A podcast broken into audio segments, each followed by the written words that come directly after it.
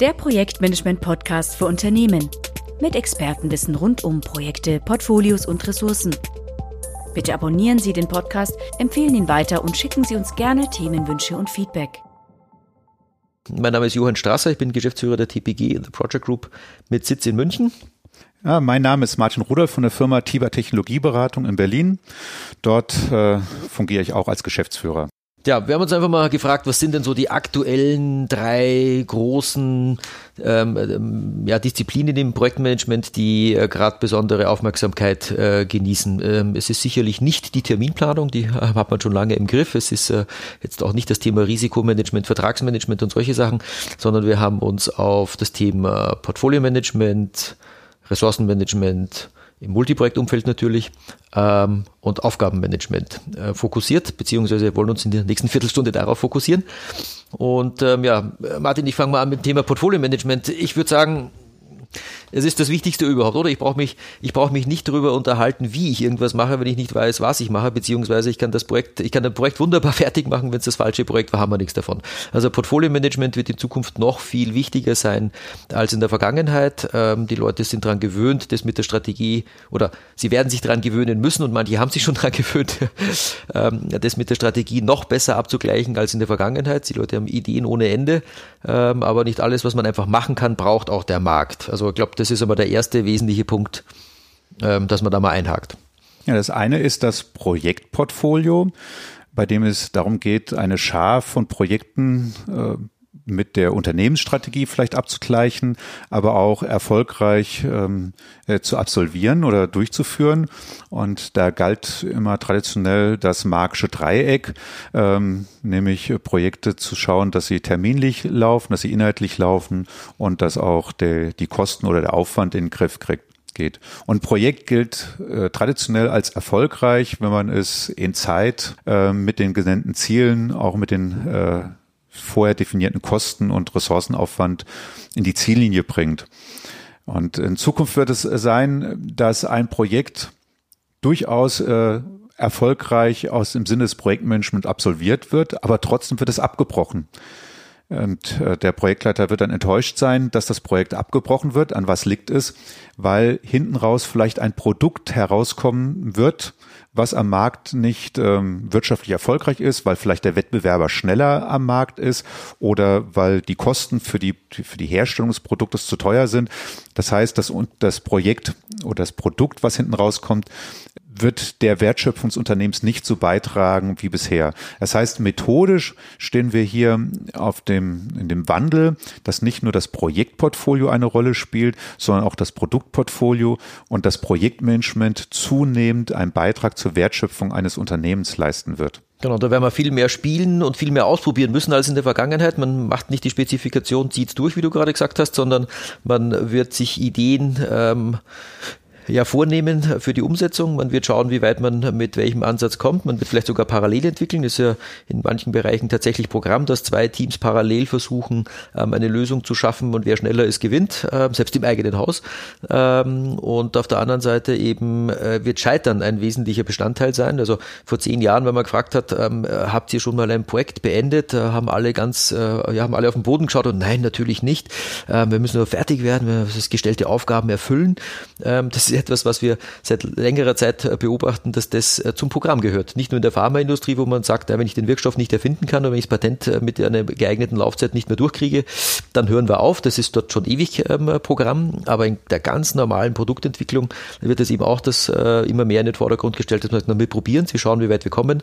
Hm, sollte die Konkurrenz schneller sein oder sollte der angestrebte Nutzen nicht erreicht sein oder erreicht werden können, dann, ja, dann brechen wir halt ab. Das heißt also vom Projektportfolio bzw. Produktportfolio ähm, ist es eine, eine ja, andere Betrachtung als in der Vergangenheit, weil es viel dynamischer ist, weil tatsächlich die Strategie eine stärkere Rolle spielt und ja, aber das ist, wird, wird viel mehr kommen und gehen sein von Projekten, die gestartet, aber auch wieder gestoppt werden. Und das äh, hat scheinbar nur einen Einfluss auf das Portfolio-Management, aber auch nur scheinbar. Es wird sich hinunterbrechen bis in das Aufgabenmanagement, bis in das operative Einzelprojektmanagement. Und warum ist das so? Äh, durch die, durch das, was wir gerade gesagt haben, wird es nicht mehr so sein wie, wie in der Vergangenheit, dass ich irgendwie ein Lastenheft habe, was durch 35 Gremien durchgegangen ist und 17 Unterschriften getragen hat und dann kriegt ein Projekt das auf den Ladentisch gelegt und heißt jetzt, jetzt setzt das mal um, sondern die Anforderungen an ein Produkt, an ein Projekt werden sich während der Projektlaufzeit ändern. Zum Projektstart weiß ich vielleicht nur, habe ich vielleicht nur gewisse Vorgaben ähm, an mein Projekt und mein Produkt äh, bestimmte Ziele, aber ich habe noch nicht kein durchdefiniertes Lastenheft. Und ähm, das bedeutet, ich brauche methodisch, muss ich darauf reagieren, dass ich am Anfang noch nicht genau weiß, was hinten rauskommen soll. Projektmanagement ist schon immer das Unplanbare planbar zu machen. Jetzt ist aber nicht nur so, dass das Unplanbare äh, planbar gemacht werden soll, sondern wie gehe ich damit um, dass Anforderungen an mein Produkt, an mein Projekt am Anfang noch gar nicht so feststehen, aber ich soll schon mal loslaufen. Ja, klingt irgendwie nach Hokuspokus und ja, ja, macht mal in der Softwareindustrie, da kommt das Ganze ja her, da kann man natürlich mal locker anfangen und da kann man natürlich auch mal eine Oberfläche bauen, bevor man den Service im Hintergrund hat. Das Dach von dem Haus zu bauen, bevor man das Fundament hat, ist ein bisschen schwierig. Planen kann man es natürlich schon, nur mit der Umsetzung hapert es halt dann in der Reihenfolge. Ähm, aber ähm, ja, es gibt viele Firmen, die das für sich erkannt haben, ähm, dass man das schon ähm, einfach mal mit, wir legen jetzt mal los, ausprobieren kann. Und ähm, es heißt ja sonst so oft, äh, da war der Wunsch der Vater des Gedanken, nur gemacht hat man es halt nie. Und ähm, das wandelt sich ganz stark. Also dass es wirklich, dass es um Taten geht, dass es darum geht, mal wirklich anzufangen, auszuprobieren, weil wie gesagt, Scheitern zum Programm gehören darf. Es ist eben nicht mehr so, dass man sagt, na, das ist jetzt nichts geworden und hups, der Projektleiter war nie wieder Projektleiter, weil er hat ja sein Projekt vergeigt, ähm, sondern ganz im Gegenteil, ähm, fail cheap heißt es ja, also sprich, wenn schon daneben geht, dann bitte bald.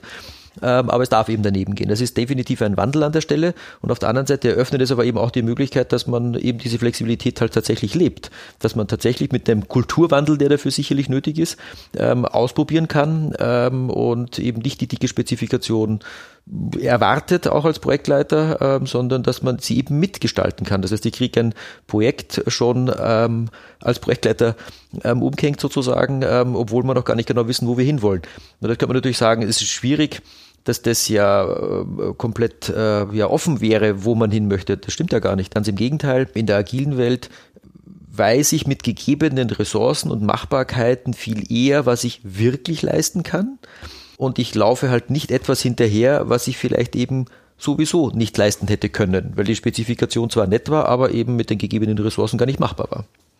Das ist vielleicht auch jetzt eine der Kernaussagen dieses Podcastes, dass die Projektmethodik stark beeinflusst wird durch einen Paradigmenwechsel. Man möchte zukünftig nicht mehr von 100 Prozent der Projekte, die man startet, auch 100 Prozent über die Ziellinie bekommen und das mit den möglichst mit den verfügbaren Budget, sondern es geht darum, äh, in einem, weil der Markt sich wandelt, weil sich Produktwelten wandelt, weil sich Rahmenbedingungen wandeln, durchaus mit mehr, deutlich mehr Projekten zu starten und rechtzeitig zu erkennen, welche Projekte man weiterverfolgt oder nicht verfolgt erfolgt, also zum Projektabbruch kommt.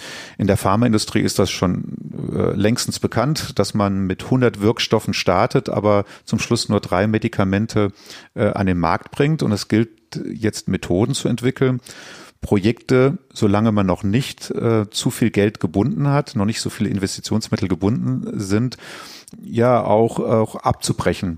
Und äh, das ist ein Paradigmenwechsel, der früher äh, eben nicht so war. Da galt es darum, äh, möglichst ein Projekt äh, über die, in die, ins Ziel zu bringen. Und heute geht es darum, dass ein Projektleiter ein Projekt so managt mit äh, anderen Stakeholdern des Projektes, dass man ein Projekt auch erfolgreich abbrechen kann, dass der Abbruch durchaus ein Projekterfolg sein kann, bevor, ähm, sagen wir, vielleicht Schaden angerichtet worden ist.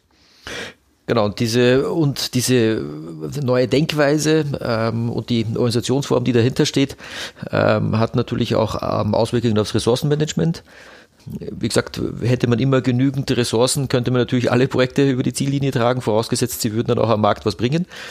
Aber wir haben ja noch nicht mal äh, oft genügend Ressourcen, um die sinnvollen Dinge auf die Straße zu bringen. Das heißt also, das Ressourcenmanagement ist bei den knappen Ressourcen, die wir haben und all den neuen Methoden, die es da gibt, trotzdem der limitierende oder zentrale Faktor letztendlich. Also wir haben zum Beispiel im Portfolio-Management dann über Strategieabgleich und so weiter die wichtigsten und ähm, dringendsten Sachen rausgefunden, haben Ressourcen auch wieder freigegeben, äh, weil bestimmte Projekte, deren Wirksamkeit wir nicht mehr gewährleisten können, auch abgebrochen werden. Das ist auch ein ganz wichtiger äh, Teil fürs Ressourcenmanagement, dass man eben Ressourcen nicht unnötig an ohnehin nicht mehr zielführenden Projekten festhält, sondern dass sie eben tatsächlich wieder, wieder entlastet werden, wenn das Projekt wirklich eingestellt wird. Der anderen Seite ist es aber auch so, dass wir ähm, mit vielen neuen Skills konfrontiert sind, die die Leute brauchen, gerade im Rahmen der Digitalisierung oder hier das, das Thema Internet of Things, Industrie 4.0 und was da alles dahinter steckt. Da gibt's äh, jede Menge von Projekten, wo ganz viel ähm, äh, Technologie dabei ist, die bestimmte die viele Unternehmen bis heute eben nicht beherrschen, aber brauchen in Zukunft. Und dementsprechend ähm, ja, müssen wir uns auch was einfallen lassen, wie wir unsere Ressourcen ausbilden, wie wir sie, wie wir sie überhaupt bekommen, äh, beziehungsweise wie wir sie auch behalten. Und ähm, da spielt das Thema Selbstorganisation und auch selbstlernende Organisation eine extrem große Rolle. Ja, ich möchte nochmal einen Schwenk äh, durchführen von dem, was in einem Projekt äh, selber passiert oder wie ein Projekt intern methodisch sich, sich aufstellt, zu einem anderen Punkt, der äh, auch einem Paradigmenwechsel unterzogen ist, aber sehr gut zusammenspielt mit den bereits genannten Punkten. Jahrelang haben wir gelernt, dass äh, Projekte vor der Frage stellen, make or buy. Wollen wir es etwas selber machen oder wollen wir etwas hinzukaufen? Wer die Diskussion der letzten Jahre verfolgt hat, wird feststellen, dass dieser, dieser über Jahrzehnte fast äh, stehende Begriff heute gar nicht mehr so ähm, im Fokus steht.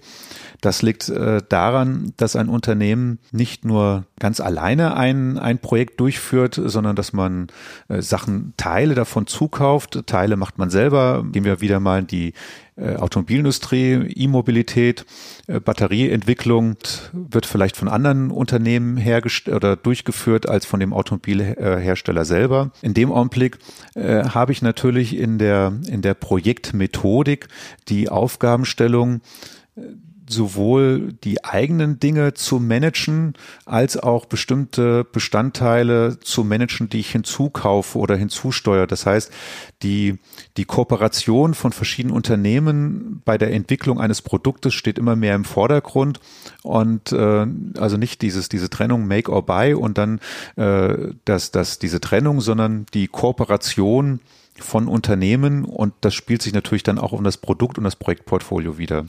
Ja klar, wenn ich die Leute selber nicht habe, dann muss ich mir überlegen, ob ich was zukaufe, wenn ich selbst nicht leisten kann. Oder ich arbeite eben genau mit anderen zusammen, weil das halt ähm, gerade eben, wie vorhin gesagt, in den, in den neuen äh, technologischen Bereichen es eben nicht zum Kerngeschäft ähm, von vielen Unternehmen gehört, aber eben heutzutage ja komplett neue technologische Bereiche gerade in der, im, im Rahmen der Digitalisierung eben geschaffen werden müssen. Ähm, und dementsprechend, ähm, ja, wenn ich selber nicht machen kann, muss ich zusammenarbeiten, definitiv. So schaut's aus. Das heißt, das Thema Ressourcenmanagement geht ähm, jetzt viel weiter ähm, darüber hinaus, als dass man die bestehenden Leute irgendwie einteilen kann oder nicht einteilen kann oder wer darf in welchem Projekt mitarbeiten, wer ist überlastet und wer nicht, sondern welche Skills haben wir im Unternehmen, welche Skills brauchen wir in Zukunft, ähm, bauen wir sie selber auf, kaufen kaufen wir sie ein oder arbeiten einfach mit einer anderen Firma zusammen und so weiter. Das heißt, das ist alles ja ein Thema ähm, des Ressourcenmanagements im Ende, weil natürlich hätten wir die genügend Leute, die das alles können, würden wir uns das gar nicht überlegen. Natürlich würden wir es selber machen.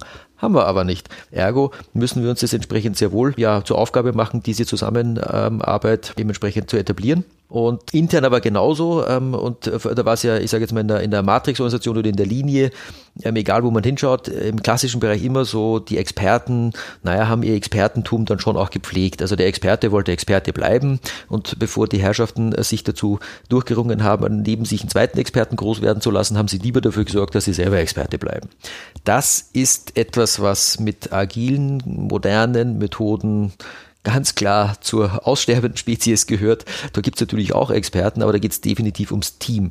Ja, das Team schätzt Dinge im Backlog, das Team sagt, wie lange es für welche Umsetzung braucht und das Team schuldet auch das zugesagte Ergebnis. Und da geht es überhaupt nicht darum, dass dann einer voranprescht und sich als der Hero hervortut, sondern das Team als Ganzes muss performen. Das heißt also auch hier gibt es innerhalb der Organisation zum Thema Ressourcenmanagement einen anderen Ansatz, ähm, der von den Leuten aber auch selber zum Teil gefordert wird, wobei hm, das unterscheidet so ein bisschen die Generationen untereinander. Ich sage jetzt mal, die Jüngeren wollen das, die, die schon länger im Arbeitsleben beteiligt sind, wollen das vielleicht nicht unbedingt, weil sie damit auch nicht groß geworden sind. Ähm, aber in agilen Teams ist Geben und Nehmen ähm, an oberster Ebene, damit man also gemeinsam was schafft. So, und wenn man also auch das nicht gemeinsam hinkriegt, weil es zu wenig ist, dann gibt es die größere Nummer und die größere Nummer heißt, Unternehmen arbeiten gemeinsam an einer großen Sache. Und das ist, glaube ich, einer der wesentlichen Punkte. Alleine ist man kurzfristig schneller, aber gemeinsam kommt man halt weiter und das setzt sich doch durch. Nun, ich will mal den heutigen Podcast mit vier Schwerpunkten zusammenfassen. Wir hatten auf der einen Seite gesprochen, dass das kollaborative Projektmanagement im Team, ob durch agile Methoden oder andere Methoden, sich weiterentwickeln wird.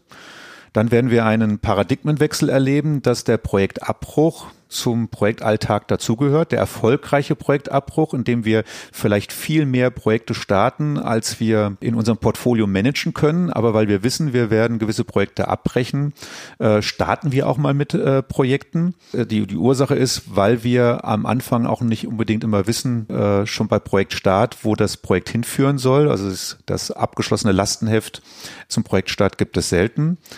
Eine, ein weiterer Bestandteil, wo sich die Methodik verändern wird, ist, dass Projektmanagement immer mehr einen Teil der Wertschöpfung beiträgt. Und der letzte Punkt, der vierte Punkt, ist das unternehmensübergreifende Plan, das Cross-Company-Planning, dass Projekte über äh, das klassische Unternehmen hinweg gesteuert werden und äh, das bedingt natürlich ganz neue Methoden Genau, und als weiteren Punkt nochmal das Thema Ressourcenmanagement dazu ergänzt, dass hier eben dies, das Team in Zukunft stärker im Vordergrund stehen wird, weil der Einzelne alleine all das Wissen gar nicht mitbringen kann, ähm, aber eben das Teilen von Wissen ähm, immer stärker in den Vordergrund kommen wird, äh, was äh, für viele vielleicht der schwierigste Paradigmenwechsel ist, weil es ihn ganz persönlich selber betreffen wird. Ja, herzlichen Dank für das Zuhören beim heutigen Podcast zum Thema Projektmethoden und wo geht es die nächsten Jahre hin ja, damit wollen wir uns für heute von Ihnen verabschieden. Vielen Dank fürs Zuhören und bis zum nächsten Mal. Weitere Informationen zu Projektportfolio und Ressourcenmanagement finden Sie auf unserem YouTube-Kanal und dem TPG-Blog unter www.tpg-blog.de.